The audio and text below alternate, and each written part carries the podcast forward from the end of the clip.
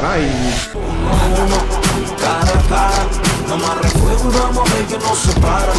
Cara a cara, frente a frente otra vez. Buenas noches España, buenas noches Europa, buenas tardes América. Saludos cordiales a los que nos siguen a través de Internet desde cualquier parte del mundo. Bienvenidos amigos a esta nueva edición de su programa Cara a Cara. Saludos. Para este cara a cara invitamos de nuevo, que lo visteis y lo escuchasteis en las anteriores conversaciones en la ferrería, a Roberto Antón Santiago. Bienvenido. Gracias.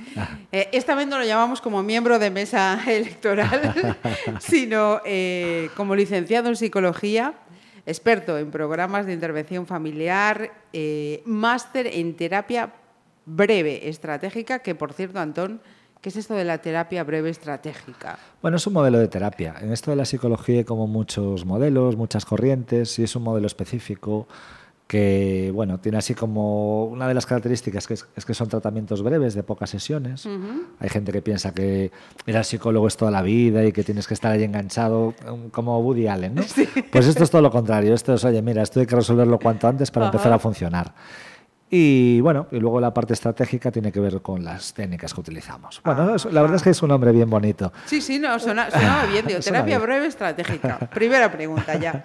Y me faltaba añadir eh, que trabajas en la Fundación Beniños Ujú, como sí. coordinador del, del programa de atención familiar del, del Concello. Lo invitamos porque queríamos hablar del libro con el que va a estar en la Feria del Libro de Madrid. Luego, antes de terminar, para que lo tengáis fresquito, le volveré a preguntar por, por el día o los días en los que va a estar. Este libro eh, se titula Adolescentes 2.0, propuesta de intervención con adolescentes y familias. ¿Es el primer libro, Antonio? Ya tenía... Sí, es el primer libro. La primera criatura. La primera criatura. Es ahí. Ade- Además nació el 14 de febrero, que Bueno. queda siempre grabado en mi memoria. Sí, señor. Sí. Mira, y adolescentes 2.0. Eh, Roberto ya ha pasado por la experiencia como padre de adolescentes o todavía no has llegado a Estoy en ello, estoy en ¿Estás ello. en Estoy ello? en ello, sí, sí, sí. Vale, o sea que además de profesional, personalmente Sí, tienes la, la sí, sí, experiencia. pero ya sabes que en casa de Ferreiro Ah. esto... Efectivamente, cuchara de palo, como se suele decir. Mira, em, Adolescentes 2.0 es un- se puede decir que es como una guía de ayuda a familias, a profesionales pues, de- del ámbito social, eh, del ámbito de la psicología, eh, a profesores. Mm, pa- ¿Para quién puede ser útil este libro? Eh, en principio fue un libro construido para eh, profesionales que estuvieran en el ámbito de, de trabajo con adolescentes. Pues Ajá. eso, eh, orientadores, psicólogos, educadores sociales, todo, todo, toda esta gente que trabaja en estos ámbitos. Pero curiosamente, eh, pues las familias empezaron a leerlo y, y me comentan que bueno que han encontrado estrategias útiles, sí. herramientas.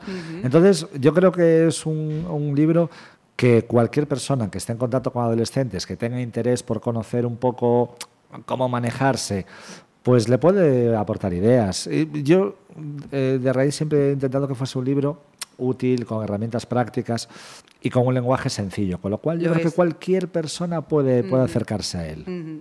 Lo es. Yo, eh, mm, por lo que he visto y he resuelto, me parece que sí que lo es. Mira, y le llamas 2.0, adolescentes 2.0, cuéntame. Porque Sí. la filosofía del 2.0, no del 3.0, que ya sería igual. Sí, estamos en el 2.0. Es, es una metáfora muy sencilla. ¿eh? La gente ah, lo asocia a lo mejor con nuevas tecnologías o con esto del 2.0, pero no va por ahí. Es decir, hay un esquema eh, bastante rígido, bastante instaurado, que es el adolescente es 1.0. Me explico. Eh, Los adolescentes son eh, conflictivos, es una época malísima, va a haber problemas Asociado seguro. siempre con algo negativo. Sí, entonces eso sería el 1.0. El 2.0 significa todo lo contrario, vale.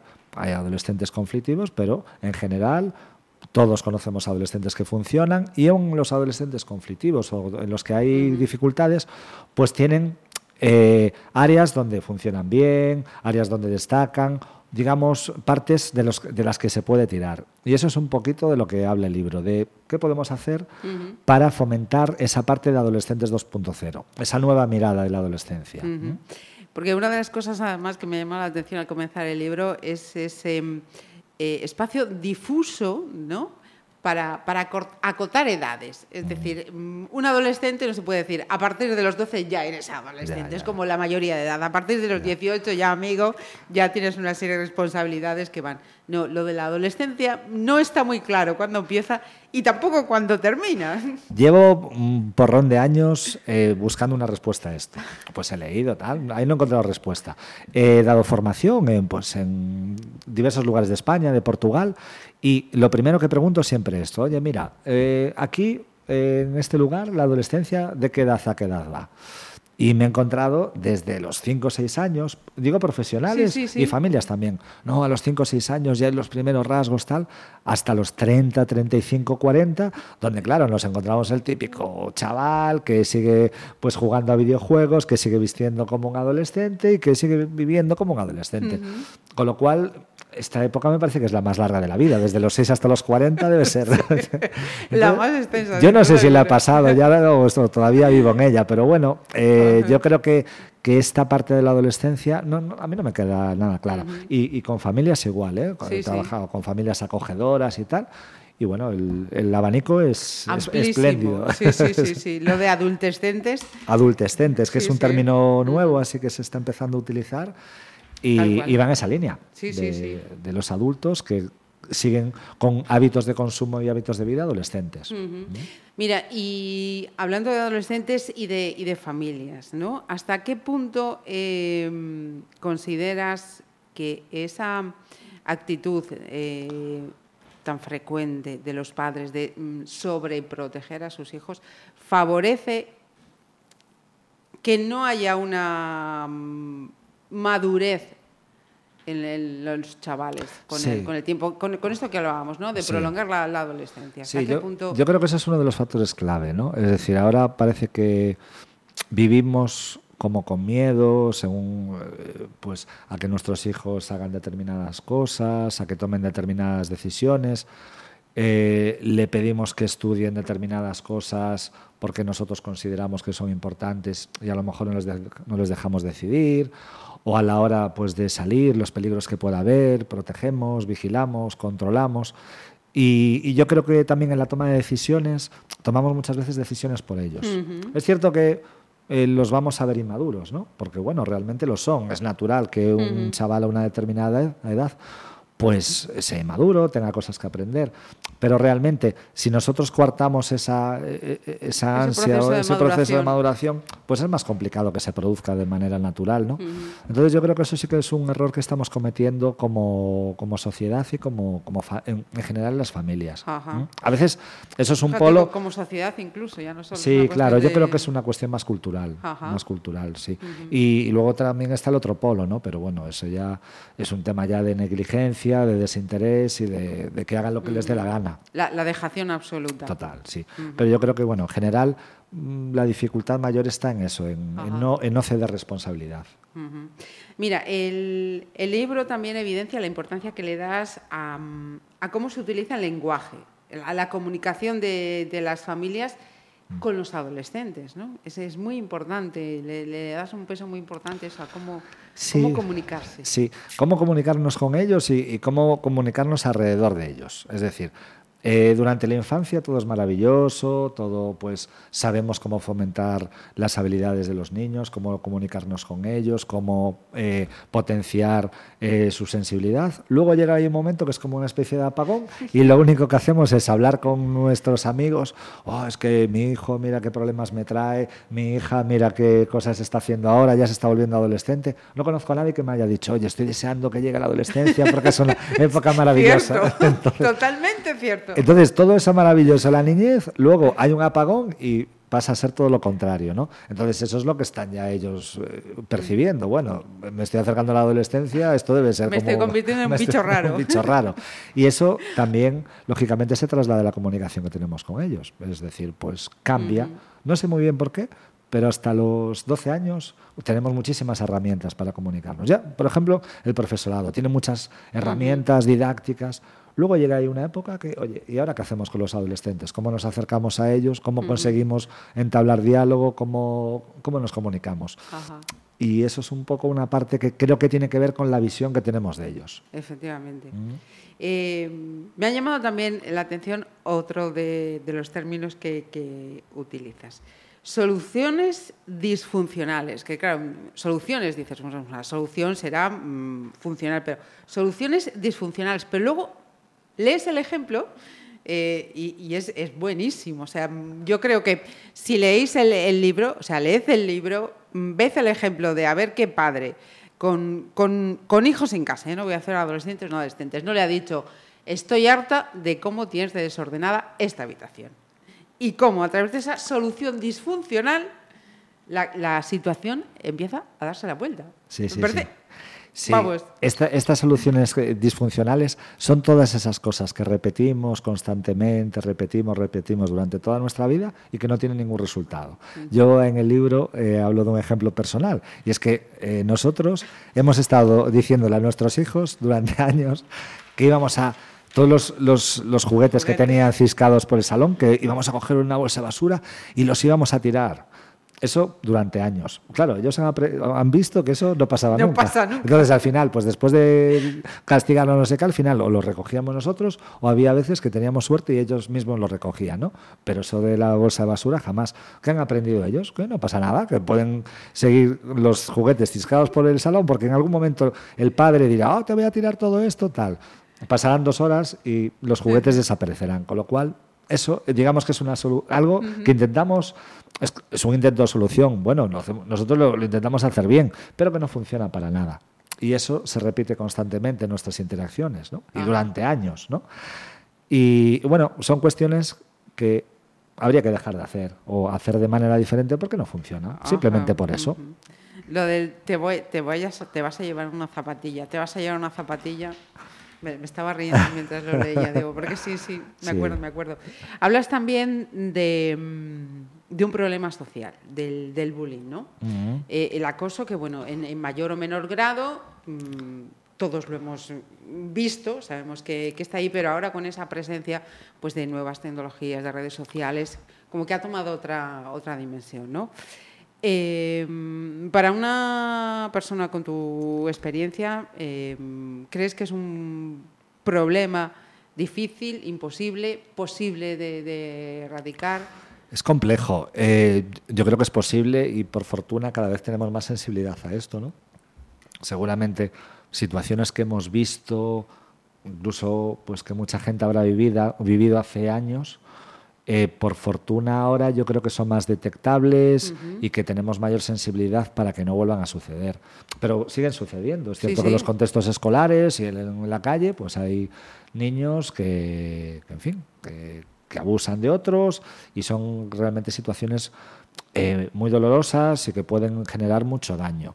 Yo creo que es bueno que estemos pendientes de eso y que, que intentemos resolverlo cuanto antes y que no tengamos este discurso que a mí me enfada mucho de, bueno, eso pasó siempre, eso no hay que darle importancia. ¿no? Seguramente es algo que podríamos decir de la violencia de género hace unos años. ¿eh? Efectivamente. Entonces esto es algo que no podemos pasar, pasar desapercibido.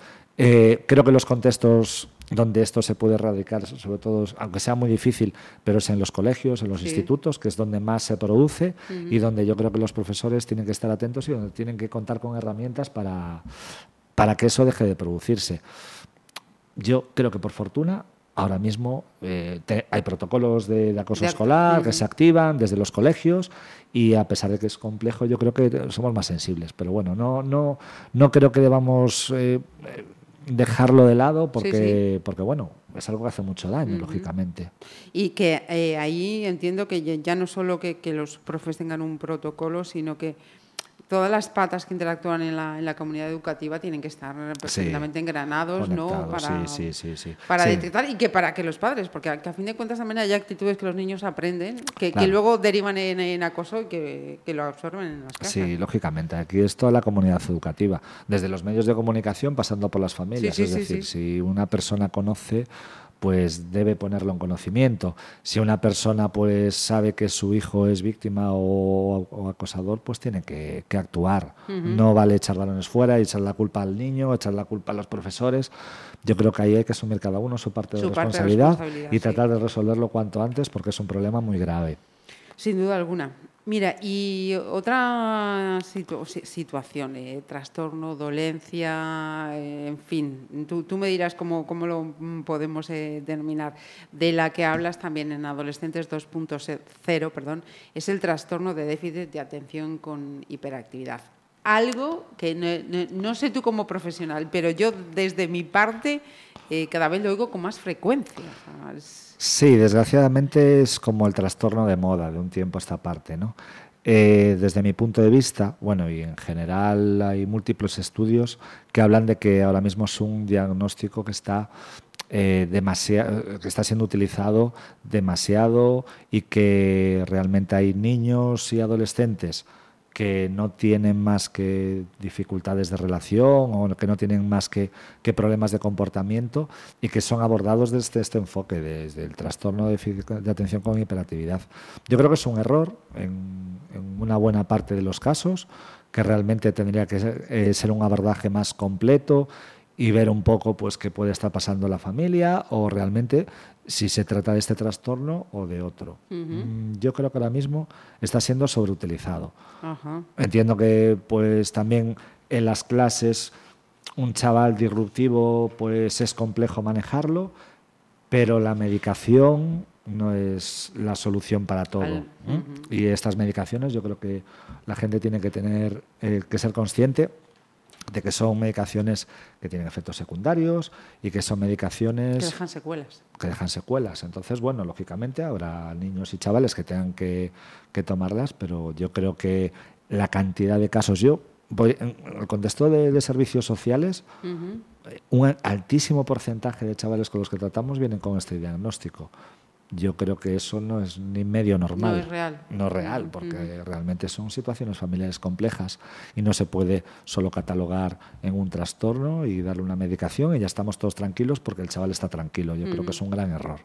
Claro. Con lo cual... Como simplificar eh, un pro- Un problema problemas o situaciones más complejas, ¿no? Mm. Y es cierto que, claro, la medicación funciona, pero claro, ¿a qué coste? Claro. ¿Mm? Porque, en fin, si yo me medico también para poder estudiar, pues seguramente habrá medicaciones que me funcionarán. Ahora bien, mm, hay autores que plantean que esto es como una especie de doping, ¿no? O esto estamos en una carrera de galgos donde, mi hijo tiene que estudiar y por alguna razón pues no es capaz de, de estudiar, pues porque no se centra, porque es movido o porque en vez de estar centrado en los estudios está centrado en otras cosas. Le damos medicación para que mejore los resultados. ¿En qué momento le retiramos la medicación? ¿En la secundaria? ¿En el bachillerato? que hay más presión? ¿En la universidad? Mm, no sé. Pues puede ser un tema para unas conversas, ¿eh? Mm, Seguro que ser. sí. Da, da para mucho este tema. Sí, sí. Mira, eh, estaba yo buscando porque decía, eh, me, me la he pasado, me la he pasado. Eh, otra cosa que, mm, que también me ha llamado la atención, que te voy a pedir por favor que, que nos expliques, es qué es esto que llamas rueda de la vida, que me ha gustado. Sí, la rueda de la vida es una, una herramienta técnica que utilizamos, ¿no? Eh, nosotros en nuestras vidas tenemos como diferentes áreas, ¿no? Más o menos comunes, pues, pareja, familia, trabajo, vida social. vida social, en fin, podemos casi todos eh, los oyentes podrán más o menos hacer una rueda similar, ¿no? Una, una serie de, de cuestiones importantes en nuestra vida. Y entonces la idea es puntuar cada una de ellas, ¿no? Entonces, a lo mejor en un momento determinado, pues en pareja estamos en un 8, pero resulta que en el trabajo estamos en un 3 y eh, con nuestra familia hemos tenido un conflicto y estamos en un 2. Entonces vamos configurando una rueda, ¿no? Lo que es un círculo con diferentes, eh, digamos... Círculos concéntricos, ¿no? Círculos concéntricos. Entonces, pues hay áreas que están como más desarrolladas en un momento. ¿eh? A lo mejor luego todo eso cambia, lógicamente. Y hay otras eh, partes que están como más bajas. Entonces, la idea es eh, ver por cuál empezamos a trabajar. ¿no? A veces cuando estamos trabajando con una familia, con un adolescente, es complejo saber por dónde empezar. Entonces, bueno, pues vemos, aquí de pareja estás muy bien, pero la familia mal y en los estudios mal y tal. ¿Cómo estás en los estudios? Vale, pues estoy en un 2. Bien. ¿Qué tendría que pasar para que en vez de un 2 estuvieses en un 3? Pues a lo mejor si fuese capaz de atender un poquito más en clase, tal, no sé qué, y, no hiciese tanto el gamberro y en clase, pues, llegaría a ese 3. ¿vale? Entonces, digamos que por áreas vamos viendo qué pequeñas cositas podemos Ir mejorar. cambiando. Ir cambiando. Esto es un poco un trabajo de pequeños pasos, de pequeños avances para tratar de, de resolver eh, nuestras dificultades. Quiero decir, esto es válido para adolescentes o para adultos o para Sí, sí, nosotros no, no, mismos. bueno, claro, yo es que he dicho esto, es que esto nos vale a cualquiera, a cualquiera. sí. Sí, es sí, una sí. herramienta. Lo que pasa es que es cierto que estas herramientas como adolescentes van muy bien. Porque claro, ellos se aburren con nuestro lenguaje, es un coñazo. y si le planteamos así como más juegos o más cosas visuales, porque esto claro, se hace con colores, se hace Sí. un poco una rueda, le explicas, oye, mira, es que nadie tiene una rueda perfecta, todos tenemos algún pinchazo, ¿no? La idea es mejorar ese pinchazo. ¿No? O a veces también tenemos una rueda muy pequeña, imagínate que puntuamos en todo un 5, vale, va todo bien, pero un poco tal. Entonces, para mover esa rueda hace falta mucho esfuerzo. ¿Qué te parece si empezamos a trabajar para tener que hacer menos esfuerzo? Para a lo mejor estar en un área un 6 y ya que la rueda en vez de estar todo 5, pues que esté todo 6. Sabemos que pedaleamos con una rueda más grande, es más, más fácil avanzar. Sí. Y esa sería un poco la idea. Eh, ¿Veis? Os decía yo que es una, es una guía muy, muy útil. Y, y hablando de utilidades, eh, os pueden ser muy útiles, valga la redundancia, esos capítulos que llamas explicaciones terapéuticas y prescripciones útiles. Me han encantado.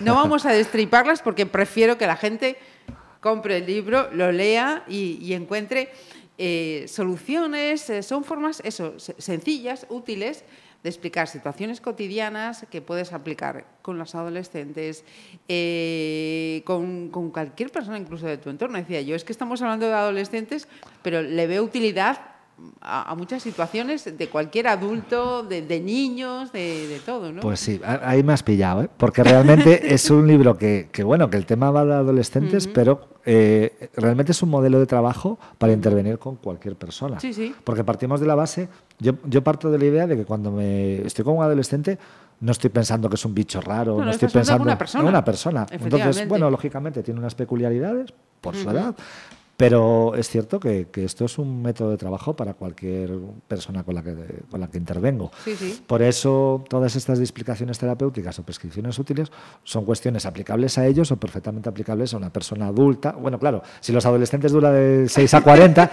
ya no sé dónde está el límite, ¿no? A lo mejor entre los 40 y los 80 también serviría. ¿sabes?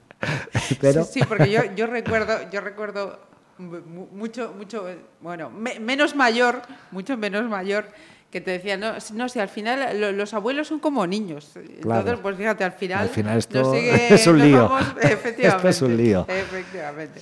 O sea, lío. mm, Para 12, 22, 32, 42, 52, 62, eh, adolescentes 2.0. Mira, te decía yo al comienzo que te nos vas a la Feria del Libro de Madrid. Cuéntanos. Sí, me voy a la Feria del Libro de Madrid. La verdad es que, bueno, yo es mi primer libro. Entonces, bueno, ya todo esto son experiencias nuevas y apasionantes.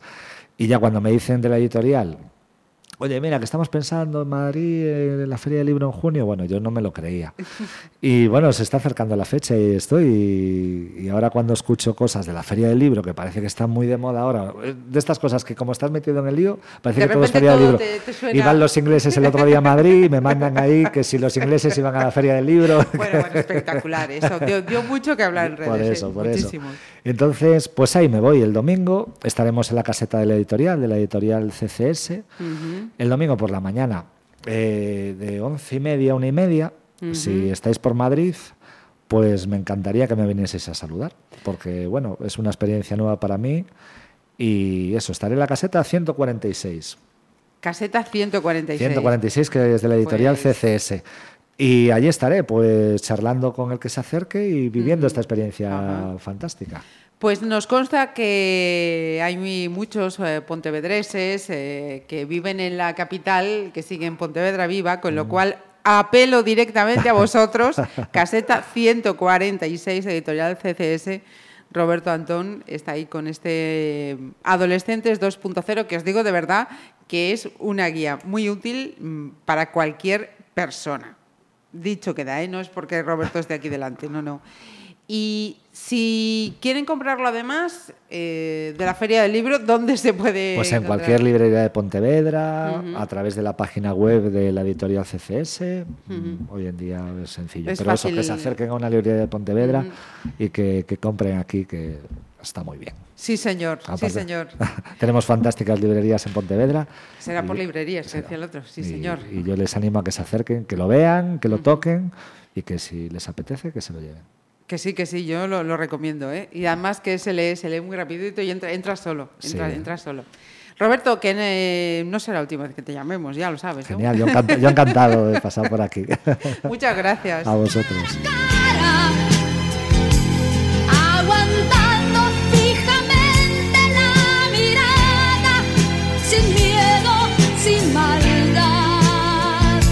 Esta noche tenemos cara a cara. Cara a cara, nos volvemos a ver. Cara a cara.